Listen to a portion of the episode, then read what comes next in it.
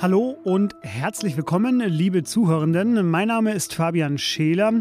Es ist Montag, der 17. Mai und wenn Sie ganz pünktlich sind, dann hören Sie uns auch um genau 17 Uhr, denn da erscheint immer dieses Update des Zeit Online Nachrichtenpodcasts Was jetzt. Heute geht es hier um den Konflikt zwischen Israel und der Hamas und um Kurzstreckenflüge und der Konkurrenz auf der Schiene. Passen dazu Andreas Scheuer. Mit dem Ja der Schiene wollen wir die Menschen in ganz Europa vom grenzenlosen Bahnreisen begeistern und faszinieren. Das werden wir uns heute vornehmen. Redaktionsschluss für diesen Podcast ist 16 Uhr. Werbung. Diese Woche in der Zeit? Die Bücher des Frühlings. 16 Seiten blühende Fantasie. Von gefährlichen Liebschaften, einer Flucht auf dem Mississippi und magische Erzählkunst. Das Literaturspezial zur Buchmesse in Leipzig. Die Zeit, Deutschlands größte Wochenzeitung. Jetzt am Kiosk oder direkt bestellen unter zeit.de/slash Anhand unserer Folgentitel der vergangenen Tage erkennen Sie schon, der Nahostkonflikt beschäftigt uns seit dem vergangenen Montag sehr und auch heute kommen wir nicht drum herum. Denn am Morgen sagte die israelische Armee, sie habe in einer dritten Angriffswelle unter anderem Teile eines Tunnelsystems der Hamas zerstört und die Häuser von neun hochrangigen Hamas-Kommandeuren getroffen. Aus dem Gazastreifen flogen wiederum auch in dieser Nacht und am Tag Raketen, vor allem auf Ashkelon und Beersheba im Süden Israels. Insgesamt sollen es binnen einer Woche nun mehr als 3000 Raketen in Richtung Israel gewesen sein. Auf der anderen Seite sind die Palästinenserinnen und Palästinenser im Gazastreifen. 42.000 von ihnen haben wegen der israelischen Luftangriffe ihre Häuser verlassen müssen und Schutz in UN-Gebäuden gesucht. Das Gesundheitsministerium in Gaza sagt, es seien bislang 198 Menschen ums Leben gekommen, darunter 58 Kinder. Die israelische Armee wiederum zählte mehr als 130 tote Kämpfer der Hamas und beteuert in ihren Statements immer wieder, bei ihren Planungen so vorzugehen, dass möglichst keine Zivilisten getroffen werden. Alle internationalen Diplomatieversuche scheiterten bisher. Der UN-Sicherheitsrat konnte auch nach einer dritten Sitzung am Sonntag, die zum ersten Mal öffentlich ausgetragen wurde, keine gemeinsame Erklärung formulieren. Man rief beide Seiten zum Ende der Gewalt auf. Hängen blieben dann nur diese beiden sehr drastischen Sätze. Jedes Mal, wenn das Ausland Israel ein Recht auf Selbstverteidigung zuspreche, fühlte sich ermuntert, ganze Familien im Schlaf zu ermorden. Das war der palästinensische Außenminister Riyad al-Malki und Israels UNO-Botschafter Gilad Erdan wiederum, der antwortete, Israel benutze seine Raketen, um seine Kinder zu schützen, die Hamas benutzt Kinder, um seine Raketen zu schützen. Der EU-Schienengipfel, das ist ein Projekt aus dem Verkehrsministerium von Andreas Scheuer und der fand heute schon zum dritten Mal statt. Zum ersten Mal nahm auch Kanzlerin Angela Merkel teil. Das große Thema von heute war, wie der deutsche Schienenverkehr mit dem europäischen Schienenverkehr noch besser verzahnt werden kann. Zum Beispiel, indem die europäischen Hauptstädte besser und vor allem schneller vernetzt werden und Fahrpläne der nationalen internationalen Zuggesellschaften aufeinander abgestimmt werden können. Ob von Paris über Berlin nach Warschau oder von Barcelona über Straßburg nach Berlin, es soll schnell, direkt und ohne Umsteigen gehen. So setzen wir Anreize, innereuropäisch vom Flugzeug auf die Bahn umzusteigen. Der Gipfel von Scheuer trifft auch auf das Fahrwasser einer Debatte, die am Wochenende von Kanzlerkandidatin Annalena Baerbock aufgegriffen wurde, nämlich dem Verbot von Kurzstreckenflügen. Perspektivisch soll es die nämlich nicht mehr geben, sagte Baerbock der Bild am Sonntag. Doch vielleicht braucht es dafür noch nicht mal eine grüne Kanzlerin. Und warum das so ist, das erklärt mir nun Zacharias Zacharakis aus unserem Wirtschaftsressort. Zacharias, gibt es denn überhaupt noch einen Grund, zum Beispiel von, sagen wir, Köln nach Berlin zu fliegen? Mal abgesehen davon, dass man hoffentlich ständig äh, Greta Thunbergs Stimme im Hinterkopf hat. Wenn man jetzt wirklich diese Verbindung nimmt, Köln-Berlin, dann ist natürlich die Reisezeit im Flugzeug, also der reine Flug, viel kürzer. Also da ist man ungefähr eine knappe Stunde unterwegs. Aber mit der An- und Abreise zu den Flughäfen, Check-in, Wartezeiten, das summiert sich natürlich alles mindestens auf dreieinhalb, wenn nicht sogar über vier Stunden.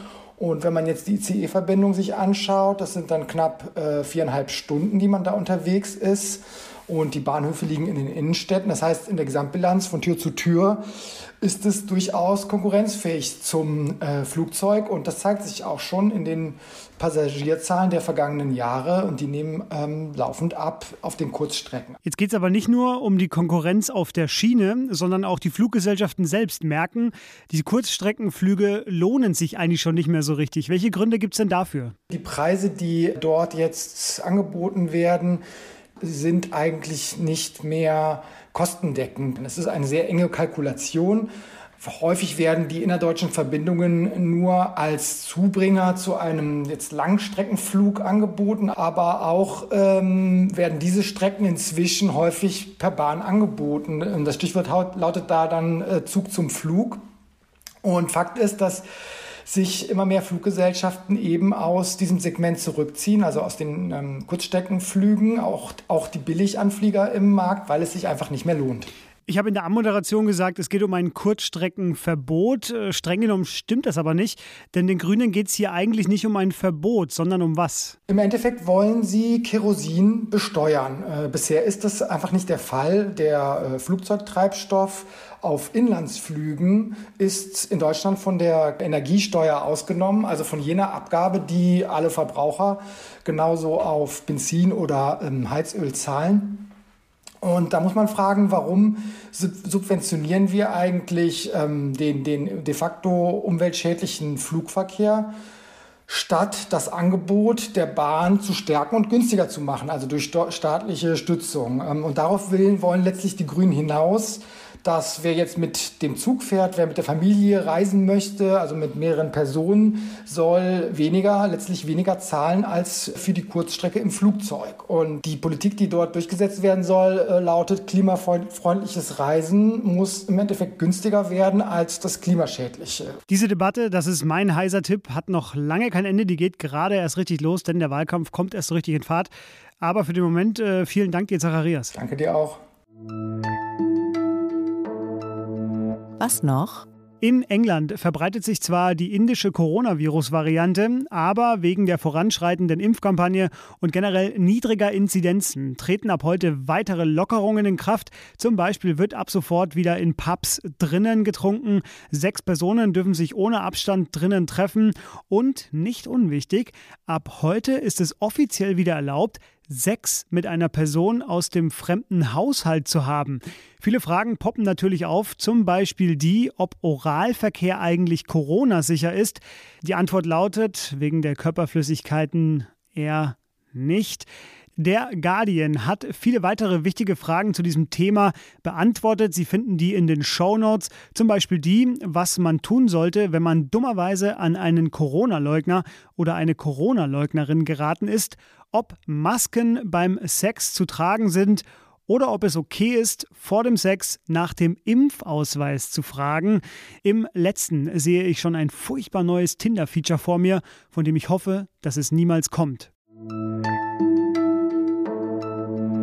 Alle Fragen zum richtigen Geschlechtsverkehr finden Sie übrigens bei uns immer fachkundig beantwortet im Schwester-Podcast ist das normal? Und der ist übrigens genau wie wir auch Teil des ersten großen Zeit Online Podcast Festivals. Zwei Sachen sollten Sie dazu wissen. Das findet am 20. Juni ab 10 Uhr statt und Sie können sich dort kostenlos registrieren für dieses Festival unter www.zeit.de slash Festival. Packe ich auch nochmal in die Show Notes. Ist wirklich ein sehr schönes Event. Äh, viele bekannte Stimmen werden dabei sein. Viele bekannte Podcasts von Zeitverbrechen bis was jetzt äh, werden Sie den ganzen Tag über mit Live-Aufnahmen bespaßen. Seien Sie dabei. Uns erreichen Sie äh, wie gewohnt unter wasjetzt.zeit.de. Wir würden uns freuen, von Ihnen zu lesen für Kritik oder Anregungen zur Sendung. Jetzt erstmal einen schönen Abend. Mein Name ist Fabian Scheler. Machen Sie es gut. Tschüss.